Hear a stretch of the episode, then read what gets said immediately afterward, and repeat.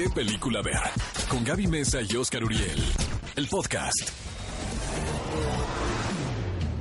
Bienvenidos a ¿Qué película ver? Un programa de Cinépolis aquí en ExaFM 104.9. Qué maravilla, qué bonito sábado, de verdad, es puente. Fue quincena el día de ayer, así que tenemos una serie de noticias, de estrenos a los cuales queremos invitarlos que aprovechen que es este genial fin de semana para que no se los pierdan en Cinépolis. También tendremos una entrevista, nuestro clásico Toma 5 y el clásico de la semana, el cual mi querido Oscar Uriel, que me acompaña en este momento, será el encargado de, de contarles todo esto. Gaby Mesa Concete, es un placer estar aquí contigo y con todos ustedes, amigos, este sábado 16 de marzo del 2019. Esto es ¿Qué película ver? Un programa de Cinépolis por ExaFM 104.9. Y esta semana, amigos, se sucedieron muchísimas noticias. Pero antes, pues les queremos decir, es puente, ¿no? Quincena. Entonces, pues vamos a celebrarnos, mis reyes, godines, y vayamos al cine.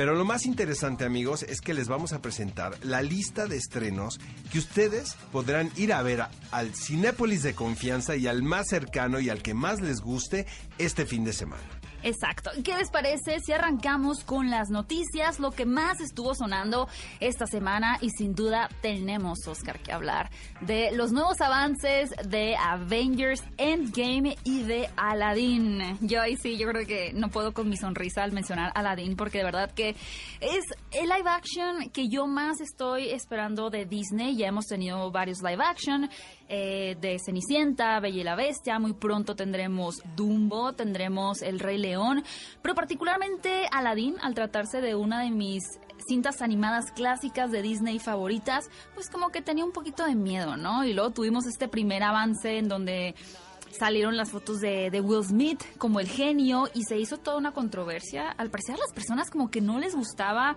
Will Smith en este personaje mágico en Aladdin y ahora yo creo que pues muchos ya se retractaron porque luce a mi gusto espectacular. Eh, Menos azul, desde mi punto de vista. Creo que escucharon las críticas del, del primer tráiler. Pero bueno, fíjate que yo tengo un tema con estas películas live action porque eh, es muy difícil competir con esa experiencia que creaste cuando viste la película animada.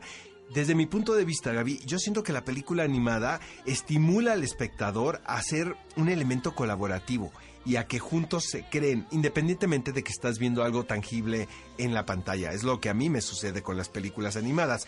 Cuando convierten una película animada en live action, siento que se están corriendo muchos riesgos, lo cual celebro, ¿no? Porque pues quieren hacerlo, pero no siempre salen. La Bella y la Bestia, por ejemplo. A mí me, que, me quedó a deber. Mm, Luego. Cenicienta, a mí no me No, gustó. ay, yo creo que voy a defender a Cenicienta porque justamente no es de mis clásicos favoritos. De hecho, me parecía como que la princesa más insípida de todas.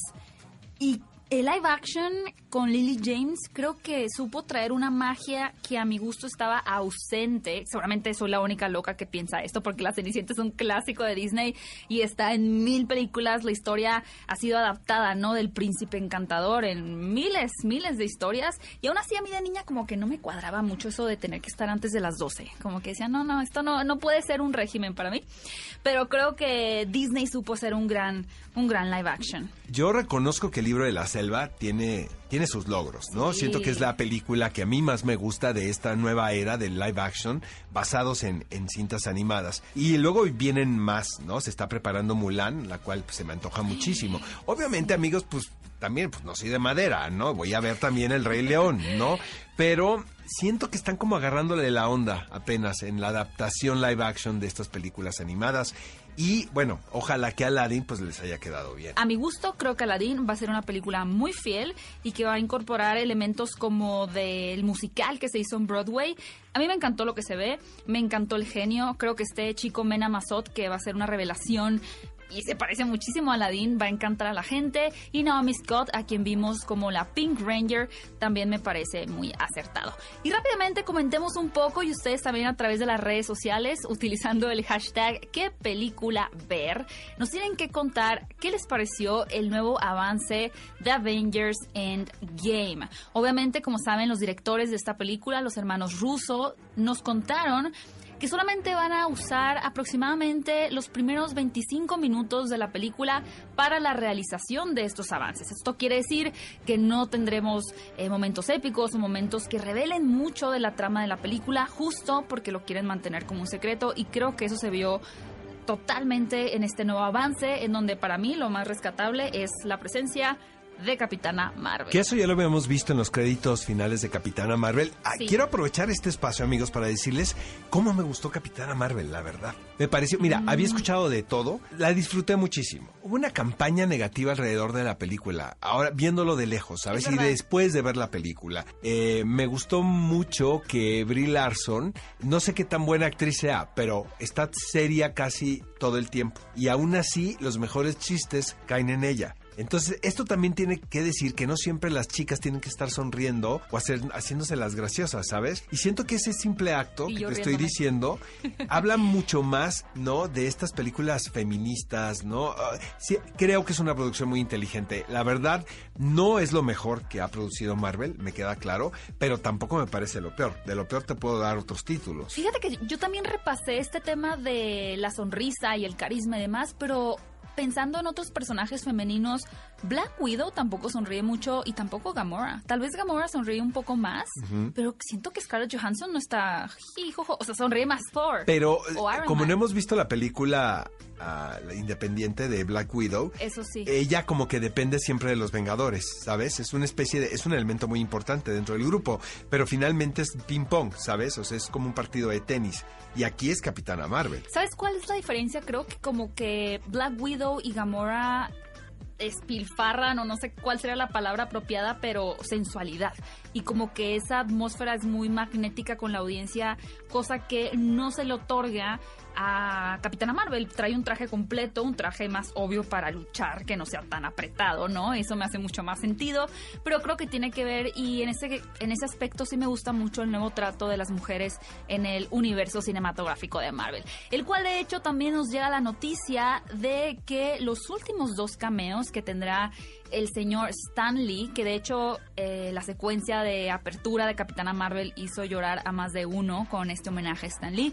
Bueno, ahora sabemos que en Avengers Endgame y en Spider-Man Far From Home será la última vez que veremos un cameo de nuestro querido Stan Lee. ¿Estarían de acuerdo con que se digitalizara a Stan Lee para un cameo como sucedió, o sea, como este tema con Carrie Fisher, ¿no? De, ¿será pertinente poner a la princesa Leia a pesar de que ya no tenemos princesa Leia? Sería, a mí no me gustaría que Stan Lee fuera Ay, Sí, digitalizado. la verdad, yo mejor ni opino. Mejor queremos escucharlos a ustedes, amigos. Queremos leer sus mensajes. Escríbanos a qué película ver con sus respectivos acentos. Díganos si les gustaría o no ver a Stan Lee digitalizado. Exacto. Otra noticia que les tenemos el día de hoy muy interesante es que, si ustedes recuerdan, Universal tenía la idea de hacer su propio universo de monstruos. Esto tuvo su banderazo con la película de la momia. Y después se tenía pensado que tuviéramos a la novia de Frankenstein, el hombre lobo, Iba a estar Angelina Jolie, iba a estar Javier Bardem, Russell Crowe, quien ya, quien ya había aparecido en La Momia. Tenían contemplado un elencazo, pero bueno, ya sabrán que la película de la momia no fue particularmente el éxito que se esperaba. Y yo también voy a decir que a mí no me gustaba esta idea de que la película tuviera que girar en torno a este monstruo, a la momia, pero que el personaje interpretado por Sofía Butela estuviera encadenado como el 85% de la película y más bien el protagonista fuera Tom Cruise. Era una película que giraba más en torno a las capacidades físicas del señor Tom Cruise y no tanto una película que elevara este icono que es la momia. Sin embargo, parece ver luz al final del túnel porque se está especulando que la actriz Elizabeth Moss, a quien hemos visto en series como Mad Men o The Handmaid's Tale, podría reemplazar a Johnny Depp para interpretar al hombre invisible. La verdad me parece una elección que desde ahorita se me antoja ver la película, principalmente porque Elizabeth Moss es una gran actriz, la hemos visto como dice mi querida Gaby Mesa Conceta en series como Mad Men, pero sobre todo The Handmaid's Tale, una serie que ella protagoniza, la cual ha tenido muchísimo éxito y sobre todo ha sido consentida en las entregas de reconocimientos. Y eh, creo que también viene muy ad hoc ahora este juego y esta vuelta de tuercas donde se cambia el género de los personajes y eso me parece que mantiene vivas las, las, historias y los relatos que se han contado una y otra vez. Que siempre es muy debatible, ¿no? Hay personas a las cuales les gusta este gender swap, es como el término que se está utilizando. Pero hay casos en donde la audiencia no reaccionó nada bien, como lo es los cazafantasmas, que se volvieron mujeres cazafantasmas lo vieron un poco como un atentado a un clásico. Yo creo que hay proyectos que son pertinentes, que se haga esto, que no hay ningún problema con un gender swap, pero hay otros en donde yo sí pienso que más allá de cambiarle el género al personaje, se pueden hacer nuevos personajes. Por decir, en lugar de...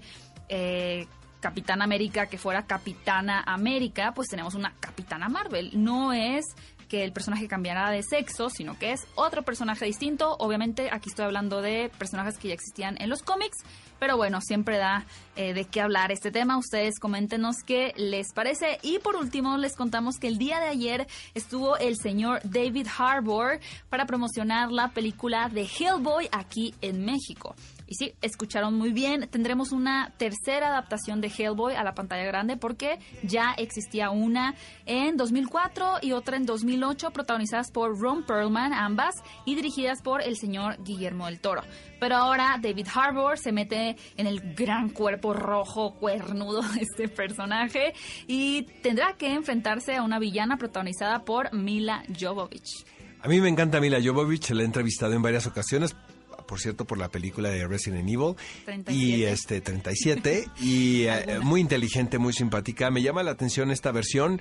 Veremos qué tal queda. Debo confesar que soy fan de la primera, de Hellboy, dirigida por Guillermo del Toro, más no de la segunda. La segunda me parece un fiasco. Pero sí, ahora, pues están tratando de revitalizar esta a este personaje y pues vamos a ver qué tal le queda. Ahora, de, David Harbour es un actor que hemos visto eh, durante mucho tiempo trabajar eh, siempre en el rol de actor de carácter es un intérprete de soporte. Eh, y finalmente, pues ahora tiene su gran oportunidad y yo creo que está más que listo. Yo, los grandes personajes llegan en un momento determinado. Pues vamos a ver muy pronto esta película y les contaremos un poquito más de esta nueva entrega de Hellboy. Por lo pronto, ¿qué les parece si vamos a un poco de música? Y regresando, les vamos a contar los estrenos que ustedes van a poder disfrutar este fin de semana en Cinépolis. Así que escuchemos un poco de música y regresemos con ¿Qué película ver? Un programa de Cinépolis aquí en ExaFM 104.9. ¿Qué película ver? Un programa de Cinépolis en ExaFM. Estamos de regreso en ¿Qué película ver? Un programa de Cinépolis aquí en Exa FM 104.9 y ha llegado el momento de contarles los estrenos, las películas que ya están disponibles en la cartelera y que desde este preciso instante ustedes pueden ir a ver a cualquier Cinépolis, al Cinépolis de su elección. Y yo creo, Oscar, que tenemos una variedad de géneros bien interesantes, comedia, drama, horror, está hay, hay un buen surtido. No, y aprovechando delicioso. que es puente, eh, tenemos dos películas mexicanas de alto perfil, podemos decirlo así. Son dos películas románticas también, una más chistosa que la otra. Vamos a empezar con Como novio de pueblo. Este es un remake de una cinta española titulada Primos de Daniel Sánchez Arevalo. Eh, una película que funcionó muy bien en su momento y algún productor mexicano inteligente consideró que tropicalizarla pues podría ser atractivo para nuestro público. ¿De qué va amigos? Pues obviamente, como el título lo dice, de a un novio que se quedó vestido y alborotado. Lo deja a su mujer, eh, su prometida, interpretada por Damayanti Quintanar, quien se ha especializado en hacer villanas. Yo la verdad veo a Damayanti y pues sí nos vamos guardando la cartera, las llaves del coche, ¿no? El, el pase para el segundo piso del periférico. Exactamente, porque después de ser la ser. representante de, de Selena y luego ahora la que deja a los novios plantados en el altar, pues se va construyendo una carrera muy Una- una sólida, cierta ¿no? reputación. Y la verdad la película tiene otro atractivo, amigos, porque la mayoría de las comedias románticas, como ustedes lo saben, se filman aquí en la Ciudad de México. Entonces, la colonia Roma está más que vista, ¿no? Ya, ahora sí que ya no tiene tiro de cámara, ¿no? O sea, lo hemos visto por todos lados.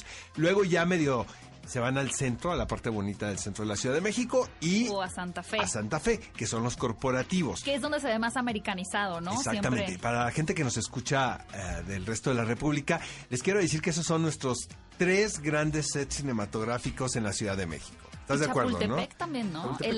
laguito, en donde realmente nadie nadie va y pedalea, ¿no? Pero en las películas mexicanas Sale la como, gente mira qué felices exactamente. pedaleando aquí en el lago, en Y comedia. lo que pasa aquí en como novio de pueblo es que se van a Puerto Vallarta, que es uno de los lugares más hermosos que hay en la República Mexicana. Es a donde se llevan los primos al que se quedó plantado, que es José María de Tavira. Y los primos son Ricardo Polanco y Martín Altomaro. Y se reencuentra con este viejo amor interpretado por Regina Blandón. Sí, me parece por demás interesante esta premisa porque hay un estereotipo en el cual las mujeres son un poco neuróticas el día de la boda y se arrepienten y por qué, ya no quiero, mejor quiero irme con este otro amor que conocí en el la tiendita, ¿no? Pero eh, el hecho de que tomen acción no es tan recurrente, suele abordar el cine como este momento de crisis en la mujer, pero no que genuinamente vaya y deje plantado al novio por lo regular es de la otra manera. Así que, cinéfilos, si quieren ir a, ver esta película un poquito road trip, eh, de entender cómo la familia o los amigos pueden ayudarte a pasar un, un momento tan trágico, pues no se pueden perder la cinta de Como novio de pueblo, ya está en Cinépolis. Y voy a saltar a un drama que me parece por demás eh, pertinente que se tocaran estos temas en el cine y ojalá también más adelante en diferentes plataformas. Y se trata de estas terapias de conversión para cambiar, ¿no? O redirigir las preferencias sexuales de una persona. Particularmente esta película está adaptando la historia de un chico que crece en una familia de pastores. Eh, ¿Qué religión son? No son Bautistas. bau- Son bautistas, ajá. E- Entonces, bueno, obviamente hay eh, ya juicios hacia las personas homosexuales, o por lo menos en la época en la cual él tuvo esas vivencias. Resulta que en un punto él le comparte a sus padres que tal vez, porque ni siquiera él está tan seguro que tal vez él podría ser gay, e inmediatamente los padres alarmados, porque por supuesto las raíces y las convicciones tan arra- arraigadas que les ha dado la religión, los hace ver esto como un pecado, como un problema, como algo que va a lastimar a su hijo y deciden mandarlo a un campamento eh, de conversión. Obviamente de ahí se va a desatar más que nada una historia de familia, yo diría él, como hay un proceso de duelo y de aceptación o de intento de aceptación por parte de los padres. Yo creo que es una cinta muy linda y aparte tenemos unas grandes interpretaciones por parte de Russell Crowe y de Nicole Kidman. Exactamente, yo creo que el renglón fuerte de esta película, amigos, es el trabajo de los actores, empezando por Lucas Hedge, quien es el quien interpreta el personaje protagónico de esta película, cuy- de cuyas memorias no se basa esta historia, y eh, Nicole Kidman y Russell Crowe, porque ofre- de verdad nos regalan un par de caracterizaciones complejas. eh, y les crees completamente todo. O sea, re- crees que son los padres del protagonista porque les ves una, a pesar de esta fe en la que viven envueltos, eh, les ves el, el conflicto que les provoca eh, lo que la confesión de su hijo. Y otra cosa también es que esta película va, desde mi punto de vista, del momento que nosotros tenemos que tomar nuestras decisiones para crear nuestro futuro y tenemos que a veces dejar muchas cosas que nos duelen, ¿no? Pero que no nos hacen bien. Exacto. Entonces, esta película eh, tiene un discurso muy urgente y que no habíamos visto antes en el cine. Es la primera vez que yo lo veo. Eh, ojalá que se siga haciendo y se siga denunciando este tipo de terapias de conversión, las cuales deberían de ser prohibidas. Y bueno, después tenemos en las buenas y en las malas, que es, esto es más un dramedy que comedia romántica, es una película de amor, como podemos intuirlo, ¿no? Por el póster o por el tráiler, protagonizada por Surya Vega y Alberto Guerra, quienes son parejas en la vida real. Ellos van a estar más adelante en este programa platicando de la película, pero lo que dicen es que es como un pedazo de realidad y el espectador es testigo de cómo esta pareja eh, enfrenta todos estos desafíos a los cuales todos estamos propensos, ¿sabes? Y cómo la dinámica que debes de tener con tu cómplice para mantener una relación a flote. Sí, justamente el otro día yo veía o leía en las redes sociales una frase que alguien compartió que decía que el, digamos, la receta para una relación perfecta no es encontrar a la persona perfecta, sino que escoger a alguien de quien estés dispuesto a aceptar eh, todos, no podemos decir eh, los errores o sus debilidades, sino simplemente aceptar a la persona humana que hay, que va a cometer errores y que va a tener muchos aciertos. Y creo que esta película es lo que busca precisamente, el retratar a una pareja que no está viviendo un cuento de hadas, que eh, nos plantea este momento en el que ellos deciden casarse y a partir de eso llega una tercera persona que va a poner un poco en juego esta relación. Macarena Chaga se llama esa tercera persona. Esa tercera, esa tercera rueda se llama así. Ajá. Entonces ya ustedes ya saben cómo, de cómo está la tentación ahí, ¿verdad? Pues sí, yo, yo creo que es, es lógico. Pero justo el tener un retrato más real, más aterrizado y que pueda ser un reflejo de muchas parejas, que yo creo que nadie vive la vida de Rosa, es algo que van a disfrutar mucho. Así que ahí lo tienen, una película dirigida por Gabriel Barragán. Está ya disponible desde ayer en las salas de Cinépolis. Y voy a terminar con una cinta de género que no es particularmente mi favorito, pero Oscar me estaba contando fuera de micrófonos que le fascinó. Esta me película. encantó, amigos, El Bosque Maldito es un peliculón, la verdad, porque es una, es una producción de género que se acerca más al terror psicológico que al horror. Eh, me recordó al Babadook de Babadook Ah. y a Hereditary. No es Wow. tan sofisticada como esos dos títulos, pero apela a todas las paranoias que pueda tener un padre de familia. Es un terreno muy fértil porque pues, si algo no quieres es que le pase a un suceso a alguno de tus hijos. Entonces, esta es una madre quien se lleva a su pequeño a vivir a una casa en medio del bosque. Nos vamos enterando al igual que el niño, porque el niño no se le explica por qué van solos y por qué no va el papá, la situación ¿no? que está viviendo la familia. De repente el niño se me va al, al bosque y el que regresa probablemente no sea el niño que se fue. Y es ahí donde empieza la duda del personaje protagónico, pero también como espectador eh, pones en tela de juicio los actos eh, hechos por la protagonista, porque dices, ¿estará tan bien, Ah. estará bien en la cabeza esta mujer? ¿Sabes? Uf. Entonces, realmente vayan a ver esta película El Bosque Maldito a su cinépolis de confianza, al que tengan más cercano, donde se sientan a gusto. Recuerden que este es fin de semana de puente, quincena y O sea, todos pueden ver las cuatro películas que se estrenan Exacto, sin un ningún maratón, pretexto. un maratón. ¿Qué película ver? Un programa de Cinépolis en XFM. Amigos, nos acompañan aquí en cabina un par de... Antes que nada, pues son amigos y los conocemos desde hace mucho tiempo. Y segundo, pues son dos muy populares y talentosos actores, laborando en todas las ventanas prácticamente que se puedan aquí en nuestro país y también fuera de México. Suria Vega, queridísima Suria, es un placer siempre tenerte. Estás más guapa que nunca, Suria. ¿eh? Ay, Qué gracias. impacto, ¿no? Eso con, con ocho meses de embarazo eso nos sienta muy bien a ¿Estás las de mujeres decir no? que nos lo No, digan. te- pero te digo una cosa, no todas respetando, o sea, no todas se ven igual, ¿no? Ya si me dices a mí, Oscar, si me embarazo, voy a dudar entonces. Me volteaste Ok. a ver a mí aparte. Bueno, oye Alberto, es un placer también siempre saludarte aquí. Muchísimas No. gracias. Me llama la atención, ahí les va. De repente es una película netamente romántica. Y estamos viviendo ahora un momento muy particular con respecto al romanticismo, porque es muy irónico.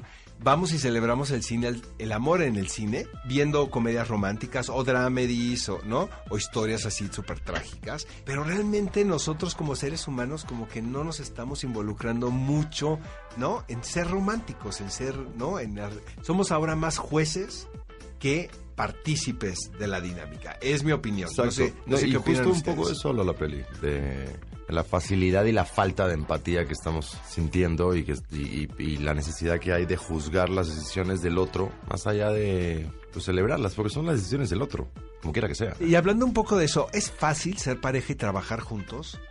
Pues no sabíamos hasta ahora, habíamos hecho teatro juntos, pero la verdad nos daba nervios como enfrentarnos a un proyecto que además encabezábamos. Y la verdad fue bien padre, creo que fue un regalo como para nuestra relación, porque justo hablando, cuando ya tienes hijos y eres un matrimonio y estás en la cotidiana, pues fue como refrescante para nosotros, ¿no? Era una novedad estar trabajando Nunca juntos. lo habían hecho. Y, y No, hablábamos de eso y no. nos íbamos juntos. Y ensayaban en su casa sus Y- parlamentos. sí, y además Ay, hay una cosa, yo sea, yo soy un... un- un- yo, yo creo fervientemente que los actores vivimos de experiencias que no vivimos nosotros realmente. Exacto. O sea, yo tengo una cantidad de experiencias que he ganado a través de personajes que no son mías, no me Y que pertenecen. nunca viviría si Que no nunca- que nunca vez. viviría dice yo. Robert De Niro que la- una de las grandes ventajas de la actuación es que vives distintas vidas por las cuales Claro. no has tenido que pagar. Exactamente. Está Entonces, sensacional. Una de las experiencias que le acabo de meter a mi mochila ahora es el haberme reenamorado de mi mujer, pero a través de personaje. Es una cosa rarísima, es una cosa loquísima, pero, pero es padrísima. Viendo el tráiler, me da la impresión que se acerca más esto al dramedy que a la comedia. ¿Esto es lo correcto? Sí, yo, yo, yo creo que es una comedia dramática, no comedia romántica. Es muy romántica, pero tiene una cosa que no, que no es el común denominador en las comedias románticas, que no habla de un amor ni perfecto, no hay príncipes, no hay jodidito, princesas. Sí, habla más de eso. Uy, va a haber mucha gente en el cine. Sí. Ojalá. Sí, sí, Que- ojalá. Yo creo que si tú agarras 10 personas que vieron la película y les preguntas, te van a decir cosas muy distintas. Eh, en cuestión, a- yo me reí mucho, dependiendo lo que, justo lo que estamos hablando, el momento de vida que estás pasando, o yo me la pasé fatal. Creo que el, com- el común denominador en lo que hemos en los junkets o, o la gente que fue a la premier es que es una película como muy cercana, como nos dicen, es que es como la vida, nos dicen mucho Ajá. eso. Yo, ¿cómo que es como como la vida. Me decía mi hermana, por ejemplo, me decía, sí, como que es una comedia romántica, pero yo la veo y como que yo me he peleado así. Oigan, niños, ya nos vamos, pero última pregunta. ¿Cuál podrían ser alguna película, independientemente de esta, buenas y las malas, romántica que ustedes disfruten mucho? Yo no hay una que ame más porque soy fan de las comedias románticas que de Notebook. Yo, Alberto. mi película favorita y es nueva, mi película favorita de amor es Guerra Fría. Hijo, es un peliculón. Es una loco. cosa- También me gusta de Notebook, ¿eh? Suria? O sea, de comedia romántica, para mí es así que me estruja el corazón, que digo, sí, no. Es Yo les tengo que confesar, mi comedia romántica favorita es una que se llama Beso Francés con eh, Meg Ryan. En los 90. Pero padrísimo. ¿La tuya, Gaby? Era Meg con- Ryan hay muchas buenas, de Rachel con McAdams. Kevin Klein. A mí me gusta Roberts. Wears Prada. El diablo viste a la moda. Me gusta mucho. Eso no es esa- tanto comedia romántica, esa relación, Bueno, es relación ¿Sabes cuál patrona. me Eso no es. Tú solitaria. leíste una no- historia romántica ahí que no vamos ¿Sabes cuál a- otra me encanta? How to Saga in 10 Days. Ah, un hombre en 10 días. padrísimo. Bueno, 10 cosas que odio de ti. Pues ya, cosas que odio. para quedar bien. Padre. niños, va a ser un trancazo la Ay, película. gracias. Vayan, es placer puente, entonces siempre saludarlos. Y este, la mejor de las suertes y Gracias. bienvenidos a qué película ver. Gracias Muchísimas por el espacio. gracias a los dos por Mucho Vayan hoy al cine, mañana, pasado, es puente. Hoy, pueden vayan hoy. Amigos, esto es ¿Qué película ver? Un programa de Cinépolis aquí en XFM 104.9. ¿Qué película ver? Un programa de Cinépolis en XFM. Eh, esperamos que les haya encantado esta entrevista con Suria Vega y Alberto Guerra por la cinta En las buenas y en las malas.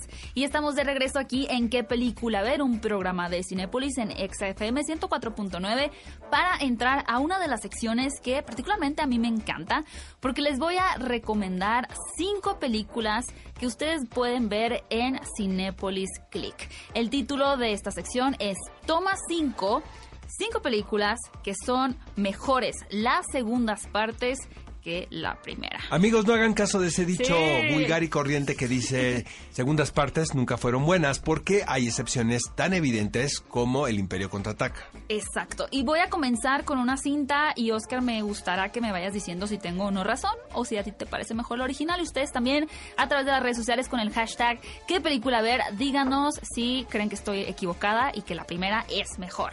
Voy a arrancar con la secuela de la trilogía que nos trajo el señor Christopher Nolan de Batman.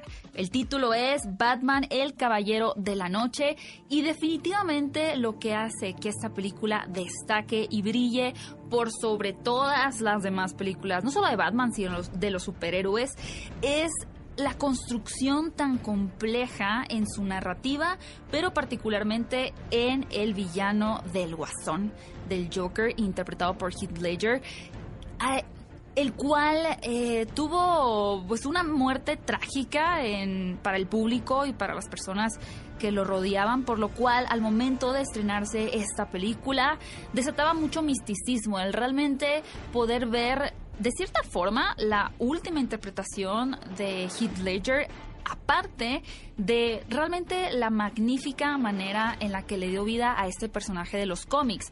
Ya lo habíamos visto interpretado por otras personas, como lo es Jack Nicholson, pero al día de hoy sigue siendo el favorito de muchos y también la secuela sigue siendo la favorita porque se vuelve más compleja, ya no es una historia de origen, sino que mete por ahí muchísimos más elementos, también de la mano de una gran actuación de Christian Bale. Peliculón loco, amigos. De verdad les recomiendo El Caballero de la Noche, sobre todo una película que se convirtió en un hito casi antes de estrenarse, porque representaba la última vez que íbamos a ver en pantalla grande a Heath Ledger. La segunda película la escogí especialmente pensando en ti, Oscar. Espero que te guste. Y es la secuela de una película inglesa titulada Paddington 2. No puedo ser más feliz, amigos. Les tengo que confesar una cosa. Yo cuando me deprimo pongo Paddington 1 y 2. Me gusta más la segunda parte, ¿eh? O sea, la atiné. La Estoy atinaste, bien. pero bueno. Es una gozada de producción basado en un personaje queridísimo eh, que nació a través de la literatura. Eh, ¿Sabes qué es lo que pasa aquí, Gaby? Que es un... Es una historia tan británica que se ríe de su misma cultura y no hay na- nadie como los ingleses para hacerlo, ¿sabes? Tienen un sentido del humor cáustico, directo, incisivo y a través del de un cuento aparentemente para niños Tierno. se dicen muchas cosas. Este, amo la mermelada de naranja, igual que Paddington, también les tengo que confesar eso. Y lo que hemos denotado es que importantísimos actores quieren estar en estas producciones. Ejemplo de esto es Hugh Grant, a quien casi le dan una nominación al Oscar por caracterizar al villano de la secuela de Paddington. Es toda una aventura y tiene una muy buena dosis de, bueno, el humor sarcástico de los ingleses, pero también de mucha ternura. Una gran aventura, ya la pueden ver en Cinepolis Click. La tercera película de este toma 5 es Volver al Futuro 2. Ahí sí voy a discutir contigo, fíjate. Eh, mi favorita es la 1 por mucho. Siento que como la primera ya no hubo ninguna en este caso. Eh, no me gustó mucho la mirada al futuro que hacían en la secuela. ¿Por qué? No sé, como que lo que estaba interesante era ¿El lo que se planteaba, exactamente lo que se planteaba en la original. Ahora, ese soy yo, amigos, pero les reto a ver esta segunda parte y que vean cuáles fueron los pronósticos que hicieron los realizadores en ese momento de cómo se vería el futuro que es el día de hoy. Oscar, yo llegué aquí en una patineta voladora, ¿tú no? Ajá, no, yo no. Ay, qué vergüenza. Bueno, yo sí. Volver al futuro 2 para mí sigue siendo mejor. Creo que Oscar tiene razón de votar por la primera porque tenemos este tema de la nostalgia. La época en la que fue estrenada traía muchos recuerdos a esa, a esa generación que añoraba un pasado que era, digamos, más tranquilo, donde los valores eran otros y demás. Cuando yo vi la secuela de Volver al futuro, yo no añoraba ningún pasado porque tenía experiencia nula en, en mi vida, era muy pequeña, pero sí me gustaba visualizar el futuro. Tenía todas estas referencias de ciencia ficción, por lo cual para mí Volver al Futuro 2 se lleva el premio en este toma 5. Voy a continuar con esta cinta que es un clásico, no solo en las cintas de gangsters o de drama o de mafia siciliana, sino de la historia completa de la cinematografía. Se llama El Padrino 2. ¿Cómo ves, Oscar? Aquí sí creo que está el nivel Bueno, de la primera. Pero no mejor, al nivel. Yo creo que las dos son grandes películas. Para mí son los ejemplos más claros del cine de gángsters y familias, porque así le podemos poner la etiqueta. Es importante platicarles a ustedes, amigos, eh, y contextualizarlos de lo que estaba pasando en Hollywood en ese momento, cuando se producen las películas del Padrino. Y es que estaba terminando la era de oro de los estudios, cuando estos grandes magnates o grandes directores de producción, como David O. Selznick, como los hermanos Warner, mandaban a hacer las películas creando proyectos y vehículos para sus estrellas que estaban en exclusiva y convertirlos en éxitos en taquilla casi asegurados. Obviamente, pues fallaban, ¿no? Bastante, porque es muy difícil atinarle Claro. A esto del mundo del cine y, y la taquilla.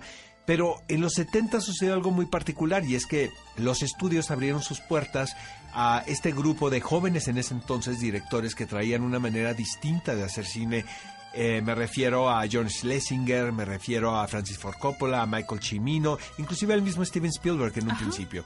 Y arriesgó el estudio muchísimo en películas donde no sabían cuál iba a ser el resultado. Podías sí tener la intuición, ¿sabes? Robert Evans fue el productor de las películas del Padrino y la verdad, ahora vemos el panorama y qué, qué valor y qué pantalones este tipo de personajes que arriesgaban su dinero y el dinero de los estudios en apuestas como, como El Padrino, la cual, por fortuna, contó con la aceptación del público. Sí, exactamente. El Padrino 2, un clásico que no se pueden perder. En este puente tienen todo el tiempo, no mientan, para ver El Padrino 2, no hay pretexto. Entren a Cinépolis Click, amigos, Sí. en este momento y vean El Padrino 1 y 2 como maratón, ¿les Como parece? naranjas. Y finalmente voy a terminar mi toma 5 con la secuela de una de las sagas más épicas que más han expandido el terreno del fandom o ha generado muchos fans alrededor del mundo de la mano de Peter Jackson.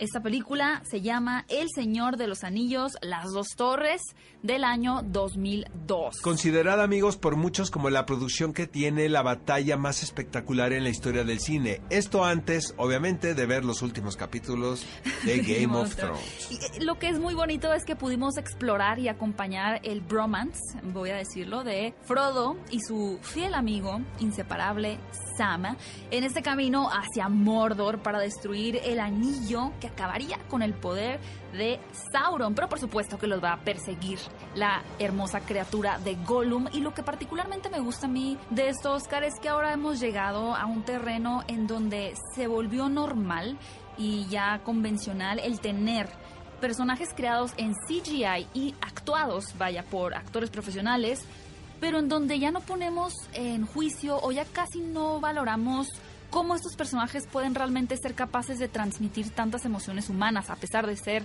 digitalizados. Lo acabamos de ver, por ejemplo, con Alita, lo acabamos de ver con Thanos, que es un personaje interpretado por Josh Brolin, pero mega digital, y ya no, no nos cuestionamos si realmente tienen esa capacidad de conmover y de mover la historia. Gollum fue de la mano de Andy Serkis, uno de los primeros personajes que demostró que había un futuro en el cine para esos incomprendidos seres digitales. Así que mi toma 5 termina con El Señor de los Anillos, Las Dos Torres. ¿Qué película ver? Un programa de Cinépolis en XFM. Amigos, vamos con una de las secciones consentidas de este programa. ¿Qué película ver? Ahora tenemos en el clásico de la semana una de las películas de horror consentidas de siempre y tengo que confesar que esta elección no fue mía, sino de Gaby Mesa Conceta, quien le atinó Ya te estoy acertadamente. conociendo, Oscar. 1984 se produce esta película dirigida por Wes Craven titulada Pesadilla en la calle del infierno. Aquí se reunían dos situaciones muy particulares. La primera, la creación y presentación de este personaje llamado Freddy Krueger, quien pues era un tipo que secuestraba y mataba niños y tuvo un accidente con el fuego y por lo cual pues tiene esa apariencia desfigurada. Y por el otro lado, la situación de que la protagonista no podía dormir. Horrible. Eh, porque si dormía, corría peligro, ¿no? Eh, nadie le creía, que eso también es una paranoia tremenda, ¿no? Que tú sepas algo que es verdad y que le quieras compartir a tu familia o a tus amigos y que ellos te tiren de loco, es tremendo. Y eso se ha presentado continuamente en el cine de género. Entonces yo creo que estas dos situaciones mezcladas detonaron una película la cual no tenía muchas ambiciones, salvo que fuera moderadamente no exitosa, y se convirtió en uno de los clásicos, lo, la cual ha provocado otras versiones y remakes, etc. Pero Jason. ninguna como la original Gaby Mesa con Z. De verdad, amigos, vean esta película, la pueden encontrar en Cinepolis Click, eh, porque está basada en, en, cuenta la leyenda urbana que Wes Craven leyó una nota periodística donde se relataba que un chico que había llegado de Cambodia a Los Ángeles, junto con sus padres, argumentaba que no podía dormir porque él sentía que su vida corría peligro mientras dormía. Eh, los padres pensaron que se trataba, que tenía insomnio crónico, lo llevaron a tratar, le dieron pastillas para dormir, las cuales el chico no se, no se tomaba. Finalmente, y frente al cansancio extremo, el jovencito duerme, los padres quedan contentos porque finalmente lo ven descansar y resulta que se muere mientras dormía. Qué bonito relato para terminar el pro- Con esta bonita historia de amor y esperanza, hemos terminado con este programa. No se crean amigos, se nos fue rapidísimo, ¿no? En esta Sí, ocasión, caray. volando. De verdad queremos escucharles, queremos leerles, mándenos sus mensajes a través de las redes sociales. Nuestro hashtag es qué película ver con sus respectivos acentos, un programa de Cinépolis aquí en ExaFM 104.9. Nos escuchamos el próximo sábado 10 de la mañana. Yo los invito a que utilizando el hashtag qué película ver nos digan cuál quieren que sea el siguiente clásico de la semana para que aquí mi querido sensei Oscar Uriel les cuente todo detrás de esta película y las razones por las cuales es justamente eso, un clásico. Escríbanos a través de las redes sociales, arroben a ExaFM, arroben a Cinépolis y a mí me pueden seguir como arroba Gaby Mesa 8, Mesa con Z, en Twitter y en Instagram. Oscar Uriel, te podemos seguir en Instagram. Arroba Oscar Uriel 71 y Oscar Uriel en Twitter y nos escuchamos la próxima semana. Ve a Cinépolis y utiliza el hashtag qué película ver. Escúchanos en vivo todos los sábados a las 10 de la mañana en ExaFM 104.9.